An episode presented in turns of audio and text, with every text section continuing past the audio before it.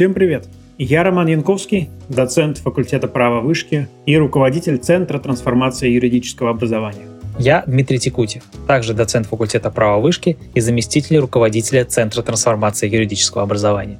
Наш подкаст про то, как учиться праву, как поступить в хороший вуз, как эффективно сдать сессию, как устроиться на работу и в конечном счете, как стать успешным юристом.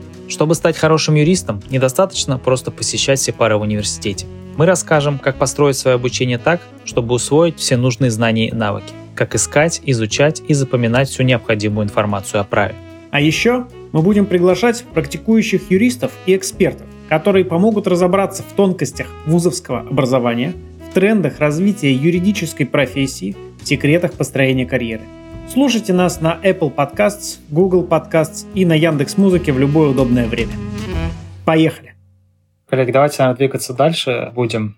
Еще один вопрос, который тоже, наверное, очень часто студенты обсуждают, и их это интересует, это так называемые автоматы. Это, естественно, не автоматы, с которых стреляют, это оценки, хотя сейчас это, наверное, тоже многие обсуждают, но мы имеем в виду оценки. Когда итоговая оценка ставится по результатам работы в ходе семестра. С одной стороны, это считается практика хорошая, да, потому что она стимулирует студентов готовиться к занятиям, каждому занятию проявлять активность. С другой стороны, происходит отбор по личностным качествам, да, то есть самые такие активные, можно даже сказать, наверное, студенты-экстраверты, которые склонны участвовать в дискуссиях, выражать свое мнение, получают наивысший балл, а может быть менее заметные, но далеко не хуже готовые, его не получает. Поэтому хотелось бы у вас спросить, как вы относитесь к практике автоматов? Считаете ли вы справедливой? И насколько вы вообще сами получали автоматы? Да, я, наверное, начну. Мне кажется, что автоматы — это круто.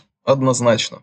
Я в своей жизни получил один автомат по предмету, который, ну, никак не входит в сферу моих профессиональных интересов. Вот Илья уже этот прекрасный предмет сегодня упоминал. И мы пришли, нам препод сразу сказал, ребята, вы получите автомат, сделайте то-то, то-то и то-то. И это не была ситуация какого-то читерства, что мы как-то обошли систему. Совершенно нет. Мы же точно так же освоили предмет. Да, согласен, на базовом, довольно скромном уровне, но тем не менее освоили. И мне кажется, тут очень важный факт заключается в том, что автоматом ты никогда не получишь 10. Получается, два раза у меня был автомат. Второй раз еще я получил автоматом девятку, но это было исключение из правила. Как правило, автоматы ставят 7-8. Если ты действительно просто интроверт, но реально знаешь предмет лучше, чем какой-нибудь экстраверт, который просто читает статьи в Википедии, приходит, да, и там везде отвечает, получает автомат. Если ты представляешь собой вот что-то подобное, то ты на экзамене спокойно отыграешься, да, в каком бы формате он ни был, получишь спокойно свою десятку и утрешь нос всем, э, так скажем, автоматчикам. Так что мне кажется, что автомат — это совершенно справедливо. Особенно на это накладывается тот факт и мое, так скажем, согласие с мнением Ильи о том, что оценка — это совершенно не отражение уровня твоих знаний. И поэтому мне кажется, что автомат — это супер. И преподы, которые дают автоматы, они во многом упрощают жизнь тем студентам, которые хотят перераспределить свои силы, хотят перераспределить нагрузку. Я учусь всего лишь на втором курсе, но уже даже на втором курсе я в любом случае прихожу к тому, что высшее, особенно юридическое образование, это про приоритеты. Нужно жестко расставлять приоритеты, потому что распыляться на все, если и возможно, то как минимум очень и очень сложно. Я хочу дополнить здесь для тех, кто не знает, но вышка на самом деле здесь отличается от других вузов в плане механики автоматов. В большинстве вузов, например, где мы учились, автомат обычно предполагает максимальную оценку. То есть тебе ставят максимально возможную оценку за то, что ты был молодец. В вышке, ну, не знаю, насколько это общепринято, например, вот у нас на правовой грамотности автомат означает оценку по накопу. То есть единственное, что экзамен в таком случае в принципе исключается из формулы. То есть вот у нас, например, 50% экзамен, 50% посещаемости. Человек на посещаемости набрал 4 из 5 возможных баллов, например, у него 4.0. Мог набрать максимум 5. Соответственно, у него накоп 4, но когда мы убираем экзамен из формулы, остается 50%. То есть 5 становится максимальным баллом, и у человека 4 из 5 или 8 по 10-бальной шкале, и он получает 8. Мы как бы за его посещаемость эту оценку экстраполируем на весь курс. И вот это, мне кажется, достаточно адекватно, если текущий формат проверки знаний, он соответствует экзамену. То есть не то, что ты за посещаемость лекций, например, человеку ставишь автомат. Понятно, что посещать их можно, но при этом ничего не знать. Но если у тебя шли какие-то способы механики проверки в ходе семестра, то вот в такой системе ты как бы говоришь, то, как я проверял в течение семестра знания этих людей, они вполне себе соответствуют экзамену, поэтому если как бы у них все окей было тогда, тогда зачем сдавать экзамен? А если у них все было плохо, то вот экзамен, чтобы к нему отдельно подготовиться и что-то как бы вывести. Мне кажется, в этом плане вышка адекватнее смотрит на вещи, потому что меня, конечно, всегда убивало, когда людям за посещаемость, вот в МГУ, например, у нас было такое в порядке вещей, за посещаемость ставили автомат. Я помню, у меня был автомат, по-моему, по праву социального обеспечения, я не знал вообще ничего. Я и сейчас не особо знаю этот предмет, но тогда я вообще знал его примерно вообще никак. Но я ходил на все семинары, и поэтому я автомат.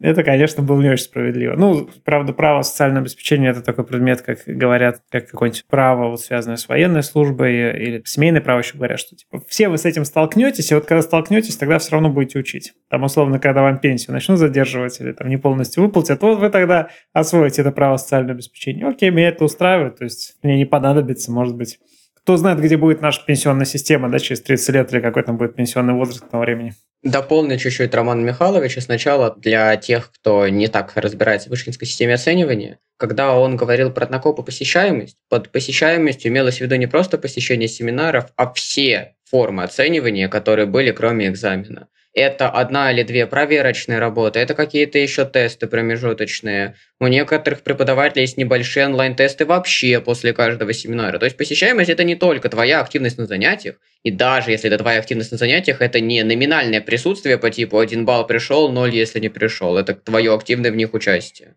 Нужно просто это было разъяснить для зрителей не из э, вышки. Относительно позиции по автоматам, я считаю, что автоматы лучше ставить вообще всем, кто их хоть немного заслуживает. Студенты учатся ради знаний. Повторяю, ради знаний, а не ради оценок. А экзамены это всегда, повторяю, всегда, в 100% случаев, даже если тебе известен предмет, это лишний стресс. Если там что-то кроме лишнего стресса не факт, если там лишний стресс, однозначно. Ни мне, ни буквально никому из сотен знакомых мне студентов практика вызубрить все к сессии не помогла лучше запоминать предмет.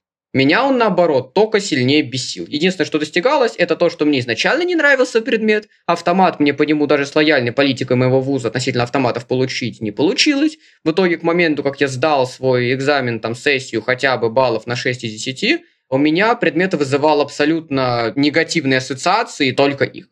Автоматы я лично сам получал часто, практику их выставления поддерживаю. Роман Михайлович сказал, что мы еще вернемся к вопросу инфляции оценок и к автоматам с высоким баллом, поэтому все остальное, думаю, выскажу уже там. Вы очень правильно заметили, что автомат – это и стресс, да, то есть это реально избавление от стресса. То есть это для тех, кому не нравится формат экзамена. Как бы, например, мы говорим, устный экзамен – это стресс. Окей, если у нас устный экзамен, получается, автомат – это возможность этот стресс избежать. Понятно, что если вы в ходе семестра пишете тест, а потом вы в конце семестра пишете еще один тест, это называется экзамен, ну, типа странно, какой-то, может быть, дополнительный стресс, если это то же самое. Но второй момент – это вот этот рандом. То есть э, экзамен – это рандом, когда ты идешь на автомат, ты как бы избавляешь себя от переживаний. А вдруг у препода там что-то переклинит, или он забудет, что он нам эту тему забыл прочитать, и он включит этот билет в экзамен, и мне этот билет попадется. Это я так обобщаю. Да, это действительно хорошие аргументы в пользу автоматов. Вы правы. Я вспомнил еще один хороший аргумент, я максимально кратко выскажу. Это то, что автоматы, они за активность в течение всего года, экзамены, это ты одну неделю подготовился, по сути, и сдал. И здесь очень важная деталь, что мне идеологически кажется, что активность твоя в течение года на семинарах в любом случае многократно выше и важнее, чем твоя возможность в кратковременную память заложить кучу билетов по предмету. Я вообще не понимаю, как подобного рода вещи могут стоять хотя бы на одном уровне. Это с точки зрения идеи изначально бред. Особенно в вузах, где две сессии, а не четыре. Потому что у вас в таком случае, ну, там, 10 дней зимой, 10 дней летом – это то время, когда вы учитесь. Все. Но это делает богаче твою студенческую жизнь. Умение быстро загружать информацию и сразу от нее избавляться. Для тех, кто не из вышки, опять заметим, что в вышке 4 сессии каждый сезон, а не 2. Было даже 5 в какой-то момент. Вышка прям активно экспериментировала. Такого не застал. Там была идея, что модули должны быть одного размера. И тогда весной получалось три модуля, а осенью два модуля. Потом как бы поняли, что вообще не мэчится. И давайте сделаем хотя бы четыре модуля, чтобы можно было объяснить преподавателям, что это как школьные четверти, и тогда четыре сессии, но еще более-менее понятная система. От сессии до сессии у нас еще две сессии. Студенты шутят иногда вышкинские. Причем встречают непонимание со стороны студентов других университетов, которые удивляются, а как у вас получается сдавать четыре сессии, это огромная нагрузка на вас ложится. Я сталкивалась именно с такой реакцией. Студенты, видимо, которые привыкли учиться 10 дней зимой и 10 дней летом, считают э, студентов вышки ботаниками, которые учатся на протяжении всего года, еще экзамены сдают 4 раза в год, и вообще они какие-то э, сверхчеловеки. Но на самом деле такой подход действительно справедлив. Обучение в течение всего модуля или семестра, в зависимости от того, сколько времени длится предмет, позволяет не просто на поверхностном уровне освоить дисциплину, вот я тут не совсем согласна с Данилом, на поверхностном уровне ты осваиваешь дисциплину, если ты учишь ее за 10 дней до экзамена. И хорошо, если за 10 дней, а не за ночь перед экзаменом заучил, сдал, забыл. Автоматы позволяют выложиться больше, познакомиться преподавателям со студентами, понять, кто на что годится. И возвращаясь к вопросу, насколько это справедливо для тех студентов, которые стесняются, ну, наверное, э, студенты, которые стесняются в юриспруденцию идти, ну, не то чтобы не должны, скорее им просто будет сложно в дальнейшем выражать свои мысли в устной речи, э, выступать представителем в суде на переговорах и так далее. Однако в чем плюс вышки в этом плане? Это диверсификация элементов контроля. У нас не всегда оценки и автоматы ставятся исключительно за посещение ответа на семинарах. Существуют многочисленные письменные работы, эссе, решения кейсов, проектные работы и так далее, которые максимально позволяют завлечь э, всех э, студентов группы или курса в изучение того или иного предмета. И если же на каких-то дисциплинах это не делается, то это звоночек к тому, что, наверное, лучше диверсифицировать, а не ставить 0,5 посещаемость, 0,5 экзамен. А, например, 0,2 посещаемость, 0,1 эссе, 0,1 домашнее задание или контрольная работа, или еще что-нибудь, что позволит включить в процесс обучения и тех, кто активно отвечает, и тех, кто отмалчивается на семинарах, но в то же самое время может продемонстрировать безупречное владение письменной юридической речью. Спасибо, ребята. Мне кажется, мы здесь все едины, что автоматы — это хорошо, если при этом они даются не рандомно, по понятным критериям, и они не за посещаемость семинаров и лекций, а за какие-то сопоставимые с экзаменом вещи, чтобы это было справедливо. К сожалению, не всегда вот на моем опыте это было так. Хорошо, что у вас ситуация лучше. Как поет Иван Дорн, не надо стесняться. Это мораль, которая подводит наши дискуссии некую черту. Сейчас хотелось самый горячий и острый вопрос задать. Что вы думаете, друзья, насчет инфляции оценок? Объясню сначала, что это. Вышка в какой-то момент стала агрегировать данные из LMS, из всяких электронных систем. И в какой-то момент кому-то пришло в голову посмотреть средние оценки по разным дисциплинам у разных преподавателей. И ужаснулись те, кто смотрели, потому что оказалось, что у многих преподавателей средняя оценка 9, например, на курсе, или 10 по десятибалльной шкале, где у тебя довольно много опций, они выбирают там 8, 9, 10 и ставят их практически всем. То есть у всех студентов разные градации пятерок на курсе. Естественно, ну, это то, что называется халява. То есть очень много преподавателей оказались чрезвычайно халявными. Отсюда возникает проблема. Во-первых, будут ли студенты учиться, если они знают, что уже несколько лет преподаватель ставит пятерки всем? Во-вторых, что делать с рейтингами? То есть ты стараешься, выгрызаешь оценку по какому-то малозначительному предмету, чтобы чуть подняться в рейтинге, а потом преподаватель просто ставит там тебе 9, твоему соседу по партии 10, просто за то, что он э, надел галстук. Это просто, не, во-первых, несправедливо, а во-вторых, как бы есть некое внутреннее противоборство, э, в-третьих, рейтинг, от него уже скидка зависит. То есть вот ты не получишь скидку, а он получит. И это абсолютный рандом. Потому что в отличие от системы, когда преподаватель может там, поставить 4, а может поставить 10, тут преподаватель может поставить там 8, а может поставить 10. И вилка уменьшается. В этом плане ну, вышка стала с этим бороться. Причем многие это восприняли как то, что теперь запрещено ставить пятерки в таком духе. На самом деле от нас требуют большего разброса чтобы мы ставили более разнообразные оценки студентам, и чтобы средняя оценка была не 5, а желательно там, что-нибудь пониже, потому что это означает, что ты используешь всю шкалу.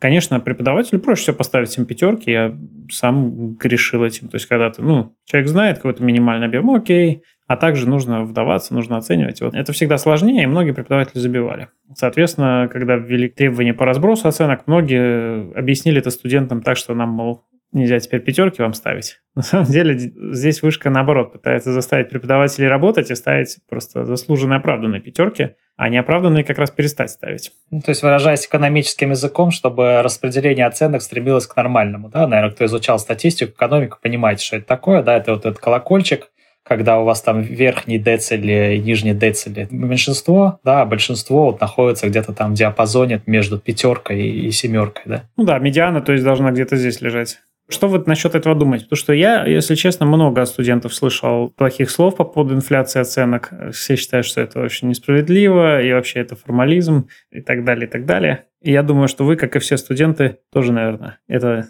не любите. Не любите слово инфляция оценок.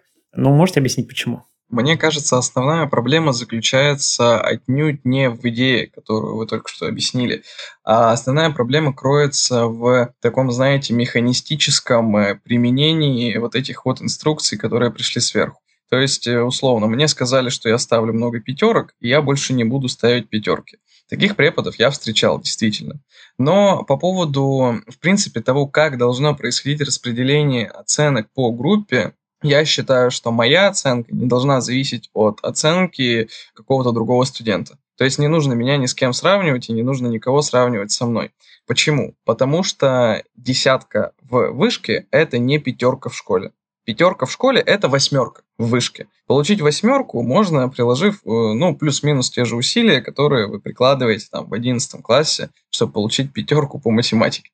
То есть действительно нужно что-то делать, нужно добросовестно осваивать программу, но не более того. Чтобы получить десятку, вы должны читать по две диссертации в месяц, там по гражданскому праву, без учета там всех статей, пленумов и так далее. И вы читаете две диссертации в месяц. Я, например, в начале этого года нам э, преподаватель наш по гражданскому праву сказал, ребята, диссертация Третьякова, диссертация Кузнецова, там диссертация Попченкова, Усачевой. Прочитал, вот, держи 9 я получил девятку у препода, который, ну, вообще не разбрасывается на высокие оценки.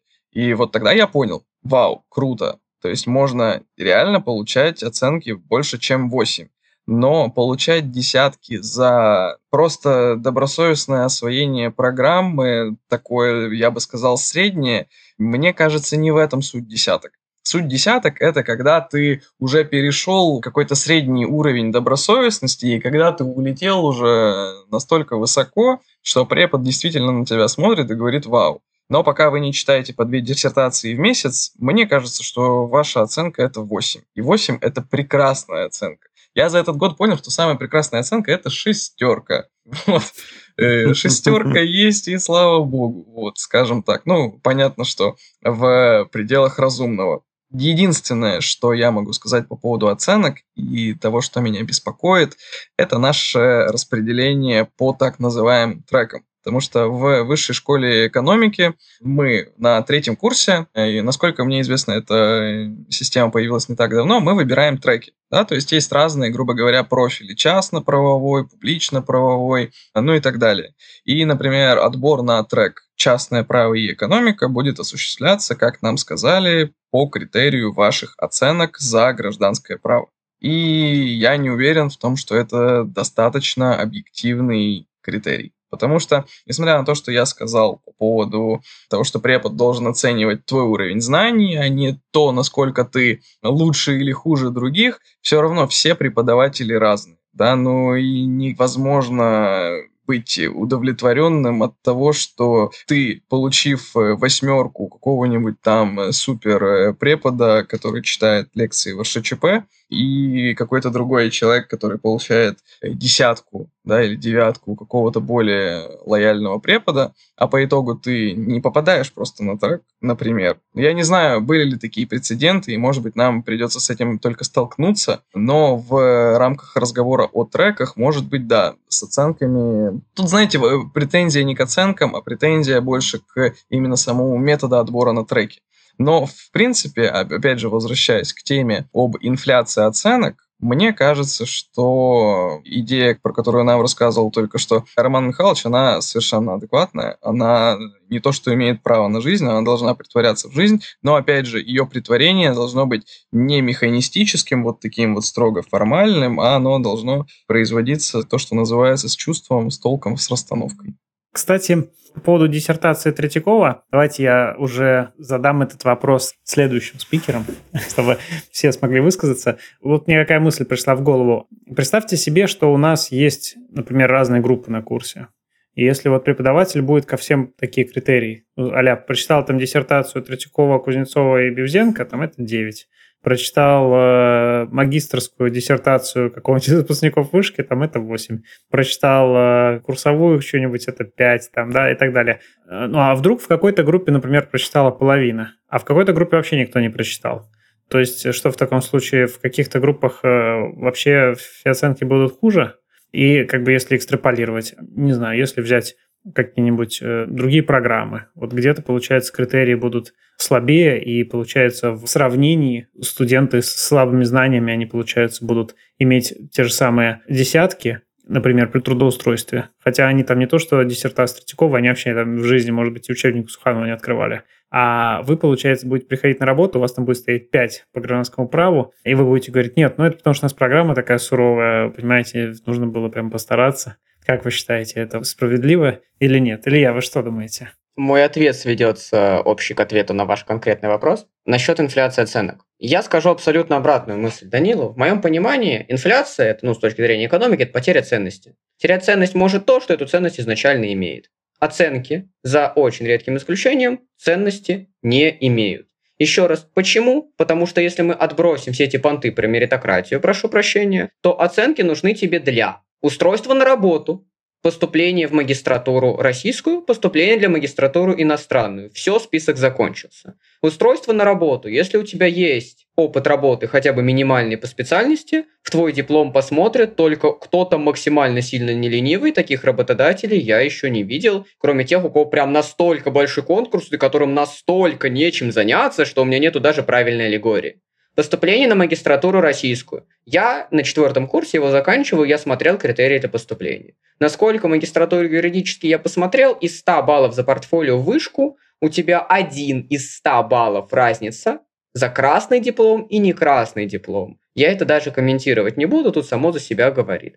Поступление в иностранную магистратуру, да, тут теоретически это может иметь значение. А теперь давайте мы проведем соцопрос и выясним, кто из нас, особенно из студентов-юристов, поступает в иностранную магистратуру, в текущих реалиях имеет на это, в принципе, какие-то шансы и в итоге отберется, а тем более на какой-нибудь scholarship, ради чего вообще это и все было нужно. Дальше говоря об инфляции оценок еще раз. В моем понимании, само по себе это ценности не имеет, за редким исключением. Исключение – это оценки от именитых, известных на всю страну преподавателей. Пример. Авторский курс банкротства от Зайцева. Пример. Авторский курс корпоративного права, даже просто по корпоративным спорам, от Сергея Савельева. Авторский курс по сделкам МНА от Андрея Донцова. Данил приводил некого препода гражданского права, который говорит, прочитайте диссертацию Третьякова, получите у меня 9. Я дико извиняюсь, но даже в сравнении с преподами высоким стандартом преподавателя у нас в университете, просто рядовой преподаватель в университете, ну, не имеет от меня такого кредита доверия, чтобы я прям сильно хотел от него 9. Более того, а что, если мне не нравится диссертация Третьякова? Мне, вот как фэллоу исследователю, не нравится, как пишет Третьяков. Не хочу я читать его диссертацию. Я могу прийти договориться на другую диссертацию, которая мне больше нравится, например. Если нет, то почему? Почему преподавать, естественно, высшую инстанцию? Вообще другие исследователи больше нравятся. В том числе буквально по тому же вопросу. Например, если я в корпоративном праве, мне нравится, как пишет Бойко, больше, чем Шиткина. Почему я должен читать, там, не знаю, Шиткину на 8, а я хочу Бойко на 10? Почему? В моем понимании я должен более-менее сам решать, что мне изучать и как, особенно пока я могу выдать общий более-менее адекватный результат. И, в принципе, считаю, что оценивание должно производиться по каким-то объективным, более качественным факторам. Например, вот опять же, ты проходишь корпоративное право. Твой курс должен оцениваться не потому, как ты можешь грамотно ответить на вопрос, например, знаешь ли ты, сколько времени может пройти между принятием решения общего собрания о выплате дивидендов и фактической выплаты дивидендов, а тем, как ты можешь, например, грамотно прописать корпоративный договор. Вот у тебя групповое задание по написанию корпоративного договора. Вы должны группой снять пожелания заказчика, вы должны группой написать договор, вы должны отработать правки, вы должны провести peer-ревью с другими группами. Вот это, в моем понимании, достойный пример, а не какой-нибудь учебник Шиткина и относительно оценивания.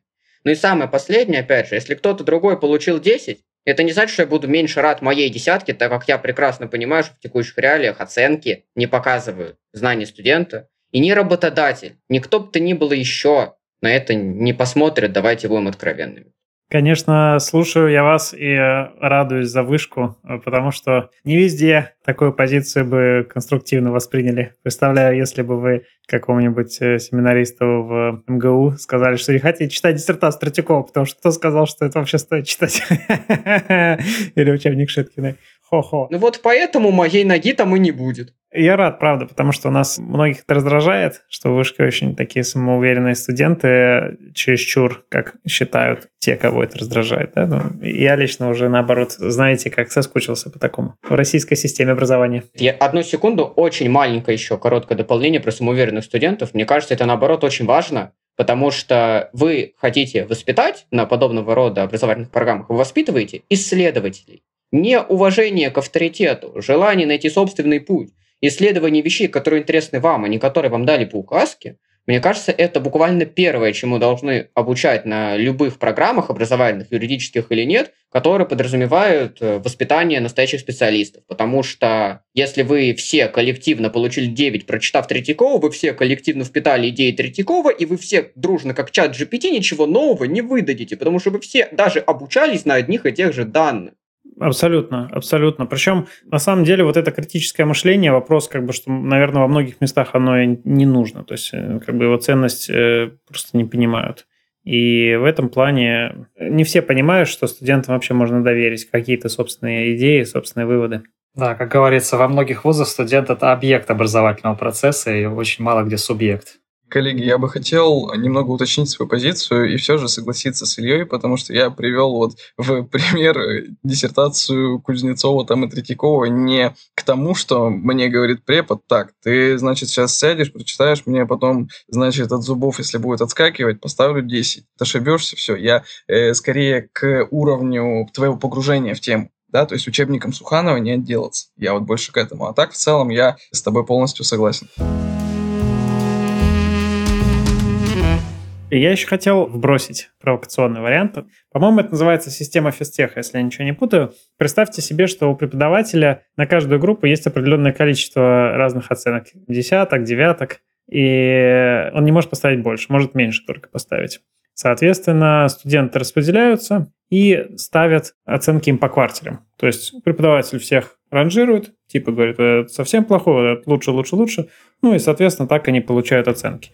Как вам такая мысль? Потому что здесь достигается какая цель? Во-первых, студенты начинают конкурировать друг с другом, то что это становится игрой с нулевой суммой. Нет такого, что когда студенты, например, по очереди выступают на семинарах, чтобы всем получить автомат. То есть тут как бы такое невозможно, такие вещи. Ну или там списывают друг у друга домашку. Плюс у нас в таком случае не нужно делать критерии, если уровень разный. То есть у нас есть условно группа сильная, группа слабая, нам не нужно придумывать, вот как будут распределяться критерии, то есть все получат примерно одни и те же оценки. Ну, потому что оценка здесь, она как бы для студента. Понятно, что она не показывает ваш какой-то абсолютный уровень. Ну, на самом деле, ни одна оценка не показывает абсолютный уровень. Здесь даже оценка по TOEFL, по IELTS не показывает ваш уровень владения английским ни насколько. Это просто то, что можно написать в резюме. Это как, не знаю, вот права категории А, как они определяют ваш уровень управления машиной, да, то есть, ну, ну категории Б, пардон, это вообще какие-то не связанные вещи. И тем более за оценки за там гражданское право. То есть это не то, что вы там 10 уровень Ширвинд, 8 э, да, уровень преподавателя вуза, 6 э, уровень студента магистратуры, там 4 уровень первокурсника. Это, это же не так работает, правильно? Или там 10 уровень партнера международной фирмы. то есть э, вы понимаете, что... А давайте оценки именовать фамилиями Типа вот не 10, а Иванов там, не знаю, 9, Ширвин 8, Степанов. Прекрасная шкала. Я думаю, у меня Степанов по гражданскому праву, а почему не по корпоративному? А по корпоративному Иванов. Тогда нам придется обосновать, почему мы тех или иных преподавателей и ученых поставили от 10 до единицы, и мы за это еще и подеремся все друг с другом. Мы скажем, у нас аффилированы с конкретными лицами. Они нам заплатили. Но тут вопрос, насколько вам вообще такая система близка? То есть, когда у вас есть оценки только для студентов. То есть, вы говорите, что в оценках нет ценности. Окей, э, вот вам система, где оценки показывают э, вам только ваш уровень. То есть, они нужны просто, чтобы вы видели свой уровень относительно остальной группы и могли прикинуть, насколько вы в чем-то норм, не норм. Ну, сопоставимо с людьми, которых вы знаете. Это ерунда, конечно, но ничем не хуже, чем остальные системы, понимаете? Вот что вы думаете, Юля? Ну, я думаю, что это абсолютно вредная практика на уровне геноцида, и такое вообще нельзя предлагать студентам и даже говорить, а то кто-нибудь возьмет на вооружение, и потом начнется трагический исход с юридических факультетов тех, кого эта система добила и лишила всякого желания вообще заниматься этой дисциплиной. Подобное квартельное а, распределение, на мой взгляд, абсолютно неадекватно для университетов, в которых высокий порог входа как, например, а, Высшая школа экономики, МГУ, МГИМО и так далее. Когда мы попадаем на первый курс, вся наша группа состоит где-то примерно там 50 на 50, ну, может быть, 60 на 40 из олимпиадников и высокобальников по единому государственному экзамену. Разумеется, это не определяет наш интеллект, но в любом случае это определяет наш э, уровень, нашу мотивацию. И устраивать грызню за то, что два человека получат 10, 2, 8, остальные 4, 5, 6 и так далее, это прямой путь к распрям. Э, вы сказали, что это создаст конкурентную среду. А насколько нам эта конкурентная среда вообще нужна относительно других студентов? Если ты учишься, то ты, вероятнее всего, учишься либо для себя, если ты добросовестный студент, либо для твоих родителей, которые тебя заставили сюда поступить, или кто-нибудь другой. В таком случае ты не будешь учиться хорошо. Если ты учишься для себя, то сравнивать себя с кем-то другим — это путь к разрушению собственной личности, своего собственного «я», потому что сравнение с другими, оно не приводит ни к чему хорошему никогда. Мое мнение, у вас может быть и другое, но сам факт подобного распределения абсолютно не учитывает уровень навыков студентов, Здесь скорее студенты будут решать, кто из них сильнее и храбрее, у кого больше наглости, кто сумеет продавить себе отличную оценку, и это произойдет совершенно не по твоим собственным знаниям, как ты ориентируешься в предмете. Но, может быть, у тебя с преподавателем отношения хорошие сложились, он тебе десятку поставит, а ты, может, ничего и не знаешь. Поэтому такая практика, на мой взгляд, разрушительна. В целом, что касается инфляции оценок, возвращаясь, наверное, к примеру, который привел Данил, потом уточнил, мы все, я думаю, помним учебники по математике, в которых были обычные задачки и задачки со звездочками. Если ты вот на это смотришь и думаешь, так, ну, мне, в принципе, не нужно решать задачку со звездочкой. Я решаю обычный, получаю тот уровень, который мне нужно, и ухожу. Если я берусь за решение задачки со звездочкой, я понимаю, что мой уровень выше, я хочу больше. Если это заранее будет обговариваться преподавателем, не на уровне а, читаем диссертацию того-то, того-то, того-то, здесь мы слишком узко взяли, а скорее, а, если вы освоите такой-то набор знаний, навыков, у вас будет там такие-то оценки, если вы освоите такой набор такие-то э, уровни. Если вы сделаете те или иные задания, э, вы там получите больше. Здесь даже дело не в оценках, а в том, есть ли у тебя смелость браться за что-то сложное, вызывающее, может быть, даже в начале страх, но потом впоследствии преодоление. И здесь все зависит от диалога преподавателей и студентов. Если эта система прозрачная и все понимают, что нужно сделать для того, чтобы получить отличную оценку, под этим я понимаю освоить материалы в большей степени и на большем уровне глубины, то все будет абсолютно справедливо. И в таком случае мы окажемся в ситуации, что кто-то всегда будет ленивый и это не сделает, и у нас появится плюс-минус какое-то распределение, и мы не попадем в ловушку того, что у всех десятки. Если у всех десятки, значит, все десяток достойны, значит, все дерзнули э, решить задание со звездочкой, все молодцы, и нет в этом никакой проблемы. Вышка выпустит достойных специалистов или там другой университет. И все у всех будет замечательно. Здесь необходимо просто унифицировать эту практику с преподавателями, потому что действительно есть преподаватели, у которых ты на восьмерку наскребешь там кровью, потом, работая в течение всего семестра.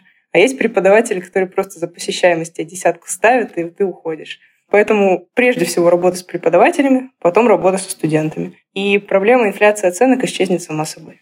А как вы считаете, если, например, у нас курс от какого-нибудь практика, и он говорит, вот пять лучших студентов получат э, приглашение на стажировку к нашей компании. Это не то же самое? Нет, это не то же самое. Опять-таки здесь, возвращаясь к тезису Ильи о том, что оценки — это одно, а практика, навыки — это другое, если появляется стимул бороться не за оценку, а за что-то действительно прикладное, которое может в большей степени повлиять на твое будущее, все-таки оценки мы получаем в большом количестве на протяжении четырех лет, а возможность пройти стажировку, скажем так, это супер редкая практика, и в таком случае, возможно, это просто дополнительный стимул к э, твоей работе.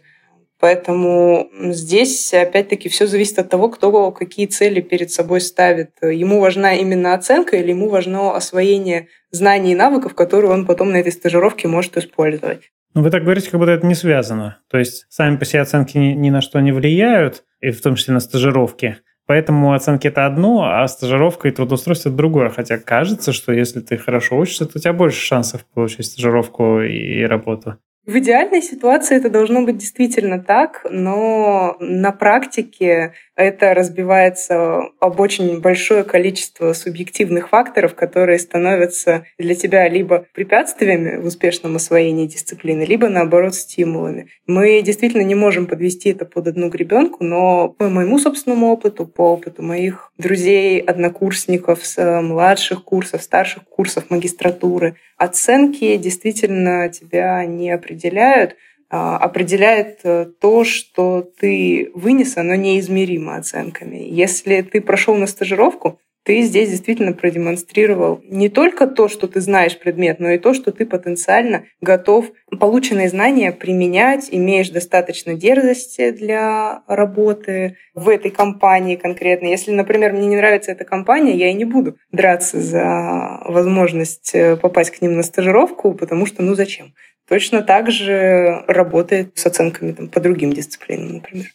Илья, хотели еще добавить, да? Да, две вещи, одна короткая, другая не очень. Короткая вещь это то, что как только мы добавили стажировку в микс, мы сразу получили ту же ситуацию, что и до этого было с экзаменом и высшей лигой. Мы добавили элемент нулевой суммы, и позиция здесь относительно оценок точно так же становится, как и позиция относительно экзаменов. Тогда, когда все могут получить 10 без ущерба друг для друга, и тогда, когда лучше получают стажировку, особенно в классной компании, это две принципиально разные вещи. Но очень важно, есть искажение, которое вот вы сейчас сказали, о котором я до этого забыл. О том, что я буду учиться хорошо и получу хорошую работу. Э, нет, не получите. Особенно, особенно отличник, отличнику рознь. Вот сейчас я очень сильно удивлю присутствующих как минимум моих младших товарищей и ровесников. У меня есть прекрасная команда, с которой я выиграл много мудкортов. Нас было четверо, четыре пацана. Из нас два пацана сейчас работают старшими юристами в двух довольно хороших компаниях, будучи нашими ровесниками. И важный дисклеймер о том, что исходя из их знаний права, они этого заслуживают. Что самое страшное. При условии того, что я отличник, они отличники. При этом я вот ну в скором времени там, может быть, могу претендовать на должность младшего юриста в хорошей компании, а они там на среднего или даже старшего. И опять же, имея навыки, чтобы это подтвердить. Или же наоборот, если бы я плохо учился там по куче отраслей права, у меня был бы плохой GPA, а корпоративное право я бы знал так же хорошо, как сейчас, я с тем же успехом мог претендовать ровно на ту же самую работу, на точно ту же квалификацию, что и сейчас.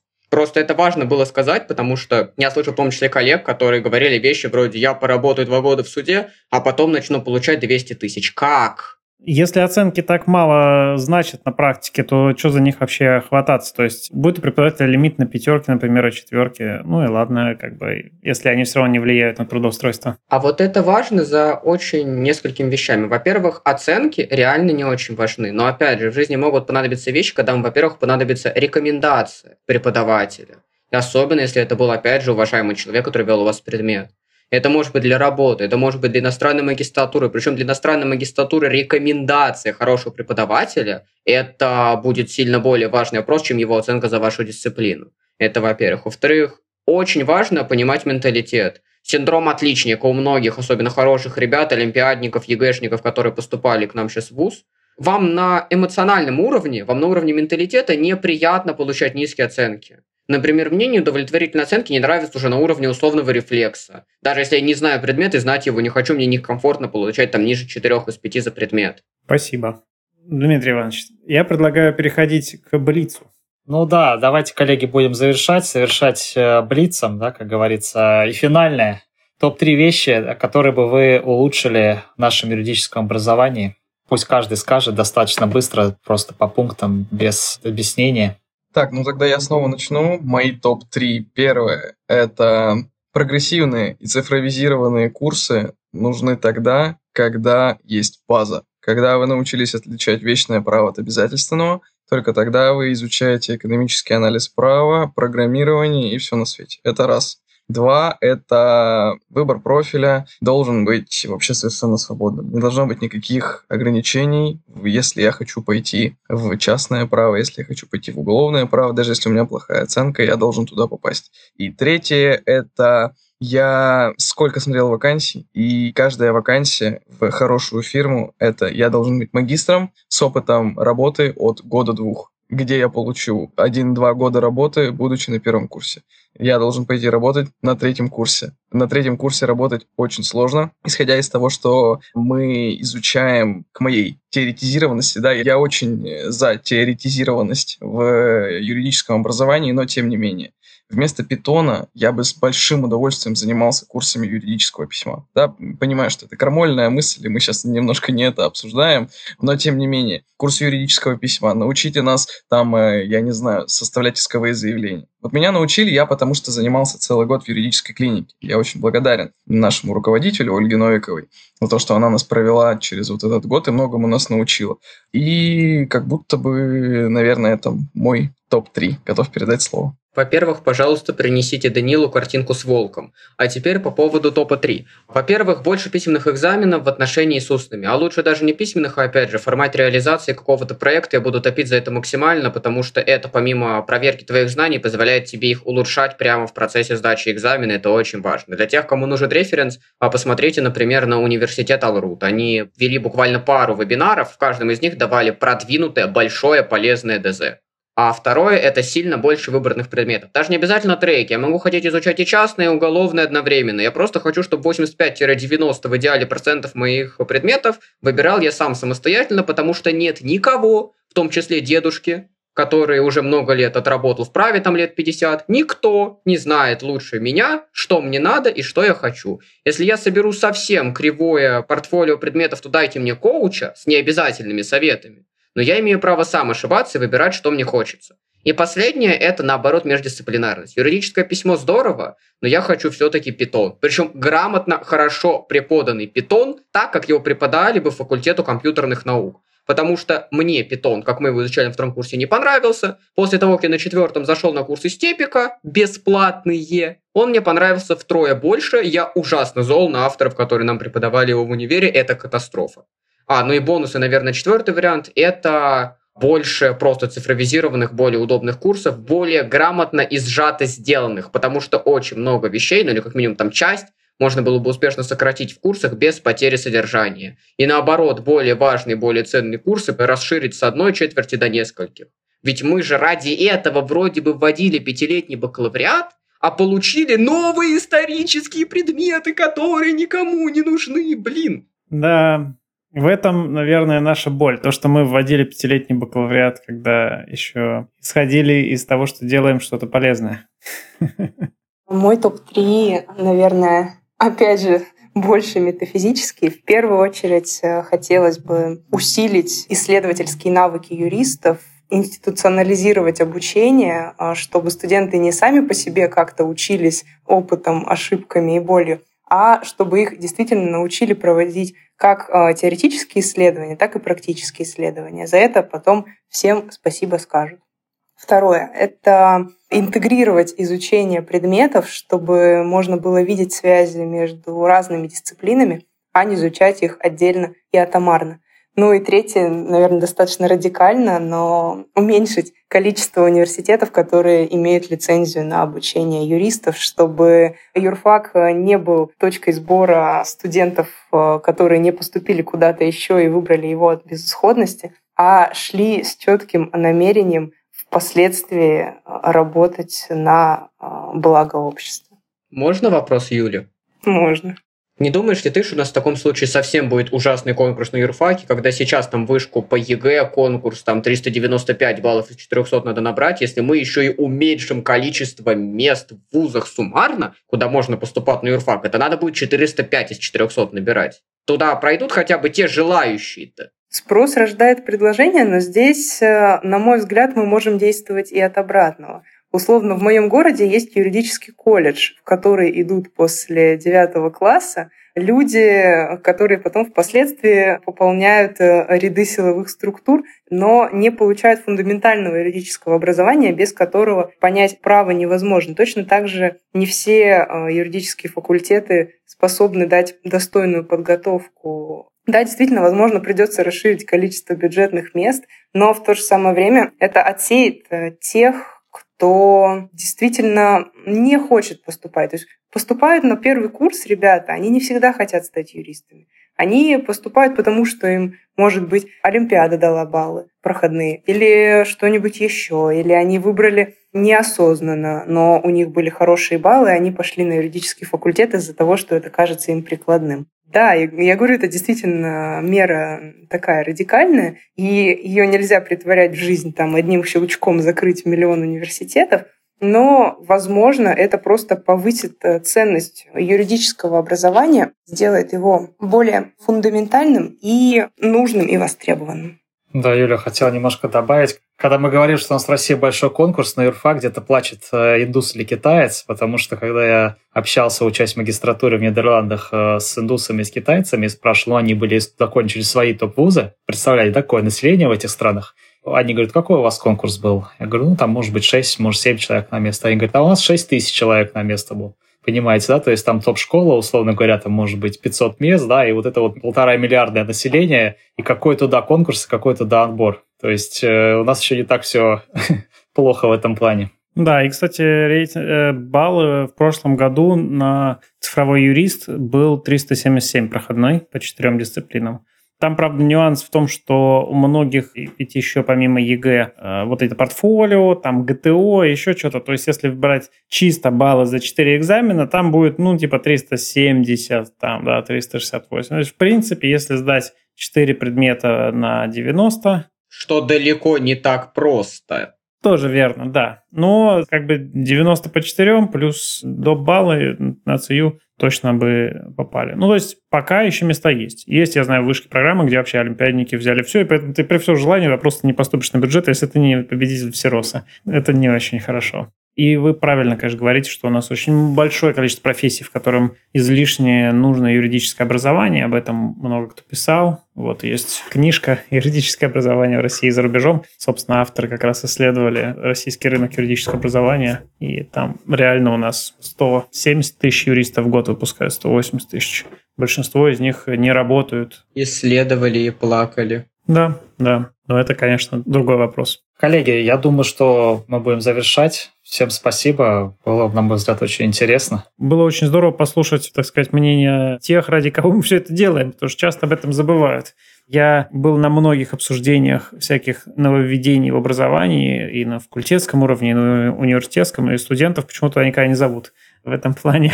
Вам делают добро против иногда вашего желания. Потому что многих студентов считают за дураков, которые не могут решить самостоятельно, что им нужно. Абсолютно зря. К вопросу об объектах, да. Объектах образовательного процесса. Спасибо большое за дискуссию, было правда интересно. Я надеюсь, что это не последний наш будет выпуск с студентами, и вообще лично мне очень понравилось. Я бы еще с многими пообщался, и с вами бы еще пообщался. Так что давайте оставаться на связи. Да, мы старались специально отбирать студентов, которые мы сами не знаем, потому что иначе это было бы некая такая bias sample, да, то есть когда мы позвали каких-то там студентов, которые у нас учатся, и они бы нам все сказали, что мы сами хотим услышать. Э, мы поэтому попросили студентов, которые мы знаем, подобрать кого-нибудь, кого бы они нам порекомендовали. И чтобы получилась некая частота эксперимента, но мне кажется, эксперимент можно признать удачным. Да, нужно поставить плюсик тем, кто рекомендовал. Да, купите им шоколадку.